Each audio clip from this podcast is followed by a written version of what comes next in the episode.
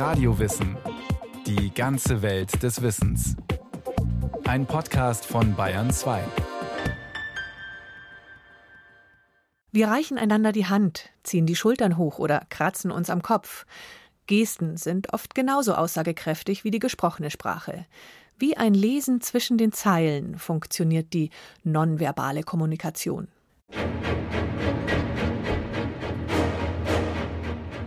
Paris, 29. Mai 1913.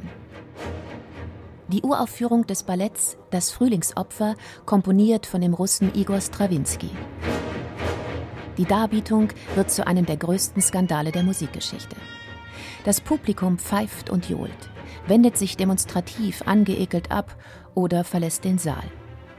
Als die Situation zu eskalieren droht, schaltet der Theatermanager die Bühnenbeleuchtung aus. Denn was Strawinski durch die Tänze und damit nonverbal zeigt, ist selbst für das liberale Pariser Publikum starker Tobak. In ekstatischen Bewegungen wird das Frühlingserwachen der Triebe, genauer gesagt des Sexualtriebes beim Menschen vorgeführt. Ohne Worte. Allein Musik und Gebärden zeigen in aller Deutlichkeit, um was es geht. Unsere gesprochene Sprache spielt evolutionär gesehen die wahrscheinlich wichtigste Rolle bei der Entwicklung von Kulturen, Zivilisationen und dem sozialen Leben. In der Natur sind wir die einzigen Wesen, die über sie verfügen. Ein Papagei beispielsweise besitzt nur Sprech, aber kein Sprachvermögen. In Form der Kommunikationstechnologie, Internet, soziale Netzwerke oder Mobiltelefone ist in den letzten 30 Jahren ein gigantischer Industriesektor entstanden, der aus unserem alltäglichen Sprachgebrauch nicht mehr wegzudenken ist. Ist es unstrittig, dass für die menschliche, jedenfalls kulturelle Existenz die Sprache von extremer Bedeutung ist? Der Berliner Sprachwissenschaftler und Philosoph Wolfgang Welsch. Wir hätten nicht äh, Wissenschaft, Technologie beispielsweise entwickeln können, wenn wir nicht diese reflexive Fähigkeit hätten, uns auf gegebene Gehalte kritisch, bejahend, verstärkend, wie immer zu beziehen.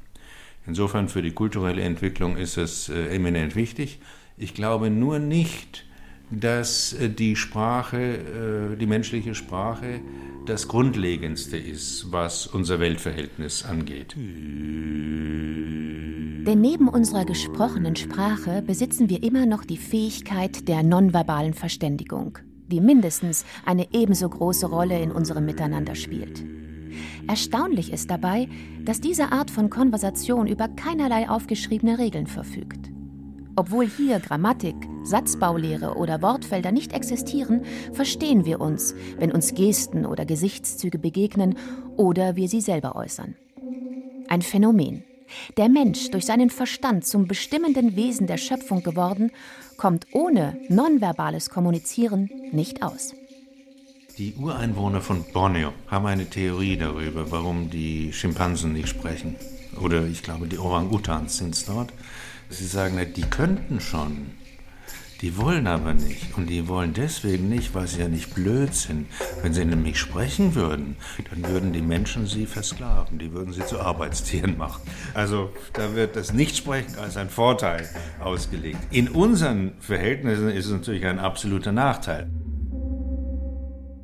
Für Sprachwissenschaftler wie Wolfgang Welsch ist es nicht nur wichtig, wie gesprochene Sprache funktioniert, sondern auch, warum wir auf sie verzichten können, ohne in große Schwierigkeiten zu geraten. Fortwährend senden wir nämlich Signale aus, ohne einen einzigen Laut zu fabrizieren, und können uns darauf verlassen, gehört zu werden. Tippen an die Stirn im Straßenverkehr, Schulterzucken bei Unverständnis, den Kopf nach vorne sausen lassen bei Empörung, allgemein verständliche Ausdrucksformen. Für Wolfgang Welsch ein Zeichen dafür, dass Mimik und Gebärden nicht nur Kosmetika sind, die das verbal Gesagte unterstreichen sollen, sondern einen wesentlich höheren Stellenwert haben. Jetzt stellen Sie sich mal vor, es gäbe eine Gruppe von, sagen wir, fünf Menschen, die keinerlei verbale Kommunikation betreiben, sondern nur nonverbale. Die, könnte ich mir vorstellen, könnten untereinander nach einiger Zeit ganz gut kommunizieren und zurechtkommen. Also die würden sich sozusagen zurückbegeben in den Zustand, in dem die Menschen waren, bevor sie den Weg der Sprache eingeschlagen haben.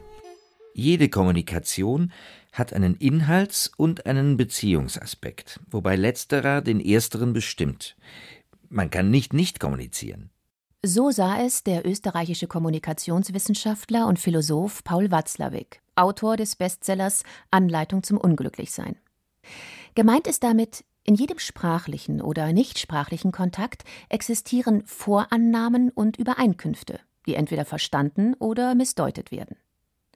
Eine Mitteilung findet immer statt, denn nichts anderes bedeutet das lateinische Wort Kommunikation. Die kulturellen Unterschiede kennt jeder, der fremde Länder besucht. In Mittelamerika ist es üblich, Kellnern durch Hinterherpfeifen eine Bestellung zu signalisieren. Im Orient demonstrieren Männer oft ihre Verbundenheit, indem sie Hand in Hand flanieren, während in den gleichen Ländern unsere Zustimmungsgeste, mit Daumen und Zeigefinger einen Kreis zu formen, für eine Tracht Prügel sorgen könnte. Für den berühmten Biologen Charles Darwin, Vater der Evolutionslehre, setzt unser Verständnis für Nonverbales jedoch noch viel früher ein als mit der Schaffung einer Kultur oder Zivilisation. In seinem 1872 erschienenen Buch Der Ausdruck der Gemütsbewegungen bei dem Menschen und den Tieren behauptet Charles Darwin, dass alle Menschen über ein Repertoire von sogenannten Grundgefühlen wie Angst, Freude oder Leid verfügen. Ich achtete auf diesen Punkt bei meinem erstgeborenen Kinde, welches nicht durch den Verkehr mit anderen Kindern gelernt haben konnte, und kam zu der Überzeugung, dass es ein Lächeln verstand und Freude empfand, ein solches zu sehen, es auch durch ein gleiches beantwortete, in einem viel zu frühen Alter, als dass es irgendetwas durch Erfahrung gelernt haben konnte. Dieses Arsenal, so Charles Darwin, ist unser sogenanntes phylogenetisches Erbe. Im Klartext, ob Säbelzahntiger, Kanalratz oder Kaninchen, wir kommen, was Kommunikation anbelangt, alle aus demselben Topf. Mag uns das passen oder nicht. Beim Menschen lassen sich einige Formen des Ausdrucks, so das Sträuben des Haares unter dem Einflusse des äußersten Schreckens oder das Entblößen der Zähne unter dem der rasenden Wut kaum verstehen. Ausgenommen unter der Annahme, dass der Mensch früher einmal in einem viel niedrigeren und tierähnlichen Zustande existiert hat. Die Gemeinsamkeit gewisser Ausdrucksweisen bei verschiedenen, aber verwandten Spezies wird etwas verständlicher, wenn wir an deren Abstammung von einem gemeinsamen Vorläufer glauben. Neuere Forschungen bestätigen diese Ansicht Darwins in Bezug auf die nonverbale Kommunikation, wie Wolfgang Welsch erläutert.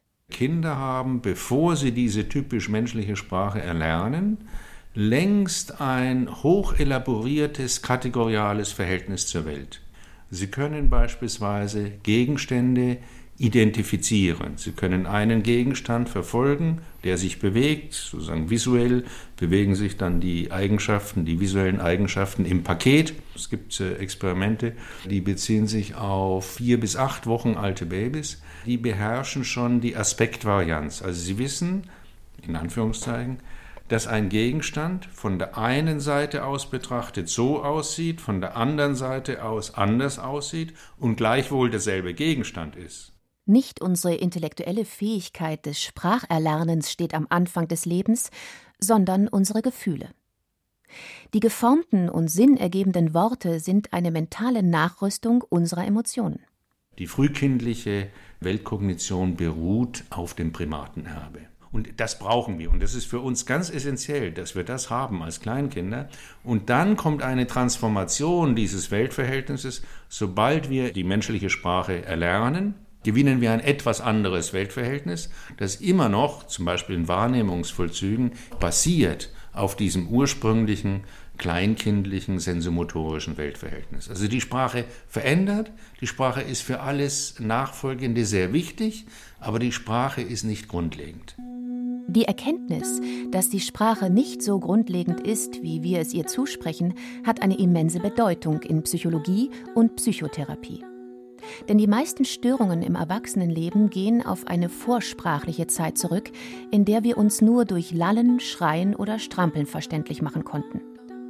Unser Reden darüber wird zu einem Versuch, eine längst vergessene Sprache zu rekonstruieren. Ein mühseliger und lang andauernder Übersetzungsprozess, der hauptsächlich auf der nonverbalen Ebene abläuft, wie die Psychotherapeutin Ellen Schütz-Türke beschreibt. Ich als Therapeutin oder als Begleiterin, ich unterstütze den Klienten, sich wieder anzuschließen an seinen Gefühlsstrom. Und insofern schwinge ich auch mit in den Emotionen auf eine gewisse Art und Weise.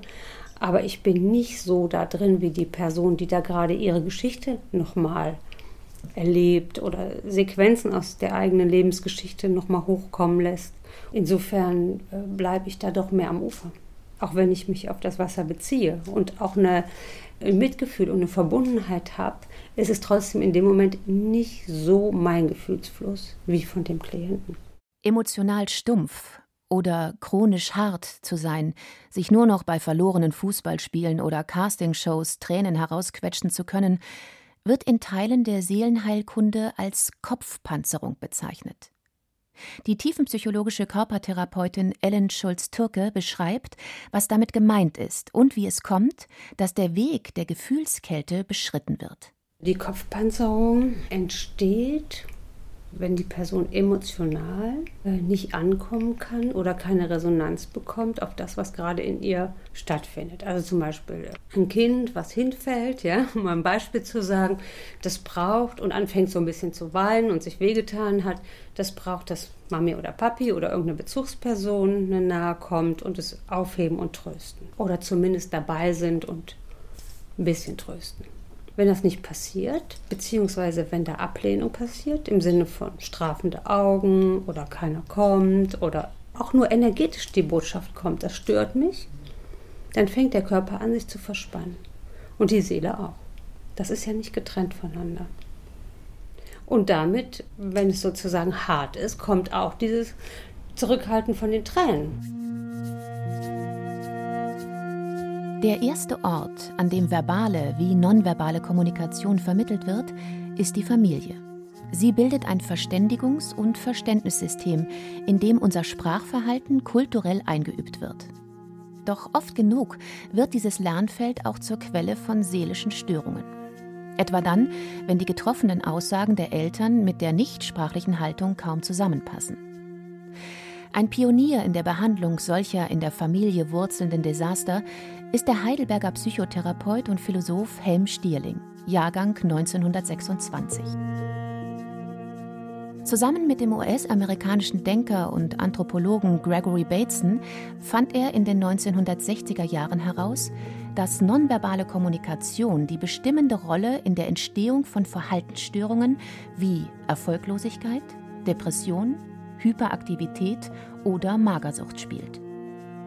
Zentral ist dabei der Begriff des Double Bind, von Helm Stierling mit Beziehungsfalle übersetzt.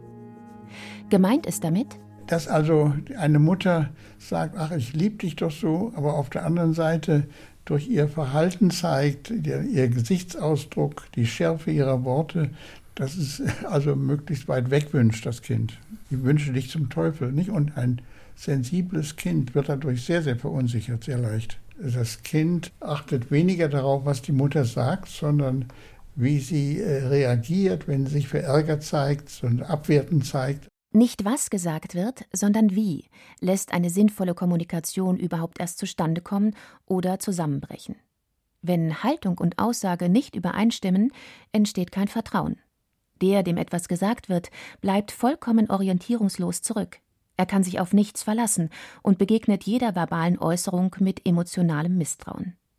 Für den seelischen Helfer bedeutet das, so Helm Stierling, dass mit sprachlichen Mitteln erst in zweiter Linie etwas auszurichten ist. Wichtiger sei es vielmehr, zunächst auf die nonverbale, emotionale Ebene zurückzugehen. Denn dort liegen die Ursachen der Verletzungen und dort ist der traumatisierte Mensch auch am effektivsten zu erreichen im Rückgriff auf eine Zeit, in der ihm nur seine Gefühle die Welt vermittelten. Es ist sehr, sehr wichtig, dass Patienten, die ja in der Regel sehr verunsichert sind und nun auch schauen, was kann der Therapeut mir sagen, dass sie sich nicht als verletzt erleben. Natürlich kann man das nicht hundertprozentig verhindern, Aber ich glaube, es kennzeichnet den erfahrenen Therapeuten, dass er ein Klima der Kommunikation hat, das der Patient nicht als anklagend, verletzend oder moralisierend erlebt. Durch das, was ich vermittle, durch mein Gesicht, durch meine Bewegung, mein Hinhören auf den anderen, also das kommt schon an, nicht? Also ein empathisches Eingestimmtsein auf den Klienten, nicht darauf kommt es an. Hm? Und das kommt dann auch beim Patienten sehr schnell an, wenn das gelingt. Er ist auch emotional sensibilisiert. Aber es ist wichtig, dass das, was emotional kommuniziert wird, eben auch dann irgendwie in Worte gefasst werden kann. Dass die Worte und das emotional kommunizierte zusammenpassen. Hm? Aber wenn das gelingt, nicht, dann ist eigentlich ein sehr gutes Klima gegeben für eine, eine therapeutische Begegnung. Zur Sprache finden bedeutet zur Welt zu kommen, sagt der deutsche Philosoph Peter Sloterdijk. Gedacht ist hiermit auch, Sprache bedeutet nicht automatisch gesprochene Rede. Musik wirkt auf uns auch ohne dass wir Noten lesen können. Wenn wir uns mit jemandem streiten und die Hände hinter dem Rücken verschränkt halten, ist es ein Zeichen dafür, dass wir ihm am liebsten die Ohren langziehen würden. Einem tobenden Chef stehen wir nicht erhobenen Hauptes gegenüber, sondern mit hochgezogenen Schultern und eingeknicktem Kopf. Macht, Wert und Bedeutung der nonverbalen Kommunikation wird uns meist erst dann bewusst, wenn wir, gezwungen oder freiwillig, nicht sprechen. Religiöse Traditionen kultivieren das in sogenannten Exerzitien, Schweigeseminare, in denen nicht einmal das Nötigste gesprochen werden darf denn oft reden wir sowieso zu viel, findet der Münsteraner Theologe Michael Plattig. Ich bestehe darauf, dass bei Exerzitien Schweigen ist, also dass nicht geredet wird. Das war am Anfang schwierig. Äh, der Punkt war, dass alle haben gesagt, jetzt wo wir schweigen, merken wir eigentlich erst, wie viel Müll wir eigentlich reden am Tag und wie laut es eigentlich ist. Also zwei sind dann nach zwei Tagen in Münster in den Kaffee gegangen, die sind wieder raus, weil es ihnen zu laut war. Also was sie vorher selbstverständlich praktisch an Geräuschkulisse hatten, ist ihnen da erst bewusst geworden. Und das meine ich ist die Chance einer solchen Übung, mal bewusst auf was zu verzichten. Er fördert das Bewusstsein einfach auch für das, was mir dieses im Lauf meines normalen Alltags auch antut und was ich mir selber antue damit. Das kriege ich manchmal erst raus, wenn ich mal bewusst da anders handle. Allein der Klang der eigenen und fremder Stimmen überlagert unsere Gefühle, unsere mimischen und gestischen Fähigkeiten. Doch was wird, wenn das Sprechen nicht mehr möglich ist, wenn die nonverbale Kommunikation zur einzigen Form werden muss, mit der Umwelt in Kontakt zu treten?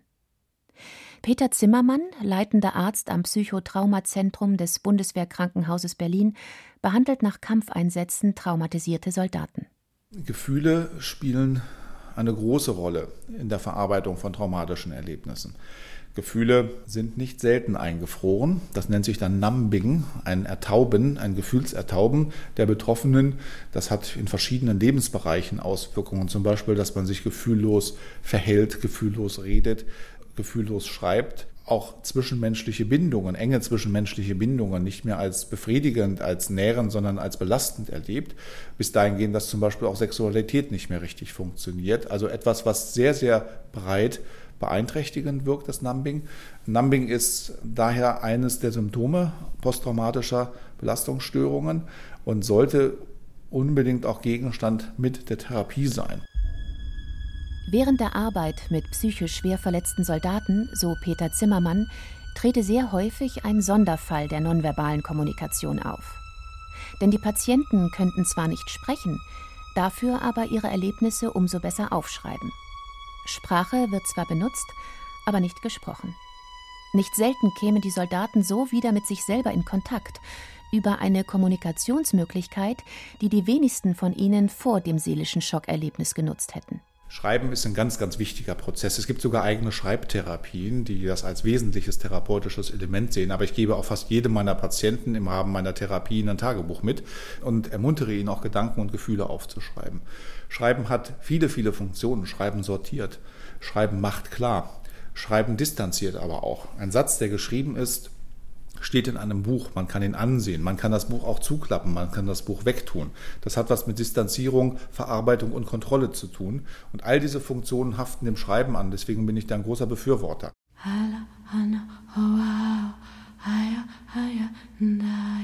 Fasst man Sprache als kodiertes Zeichensystem auf, so versenden und empfangen wir tagtäglich Dutzende von verschlüsselten Botschaften, ohne auch nur ein einziges Wort zu sprechen oder zu hören. Unser evolutionäres Erbe hat uns darauf gedrillt, zu verstehen, bevor wir uns Sprache aneigneten. Und die Kultur tat ihr Übriges, um die Kanäle nonverbaler Signale noch durchlässiger zu machen. Mittels unserer Kleidung, unserer Haartracht, dem Schmuck, den wir tragen, vermitteln wir ein Bild, von dem wir uns unter normalen Umständen auch sicher sein können, dass es verstanden wird. Ohne diese nonverbale Ebene wären wir als Menschen unvollständiger.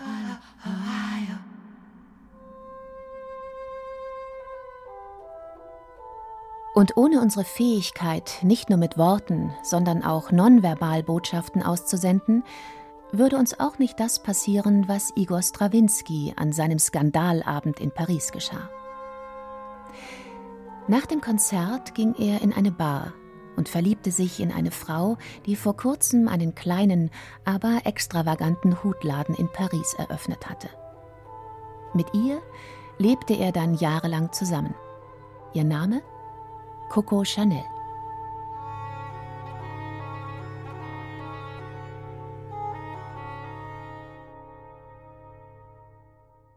Das war eine weitere Podcast-Episode von Radiowissen.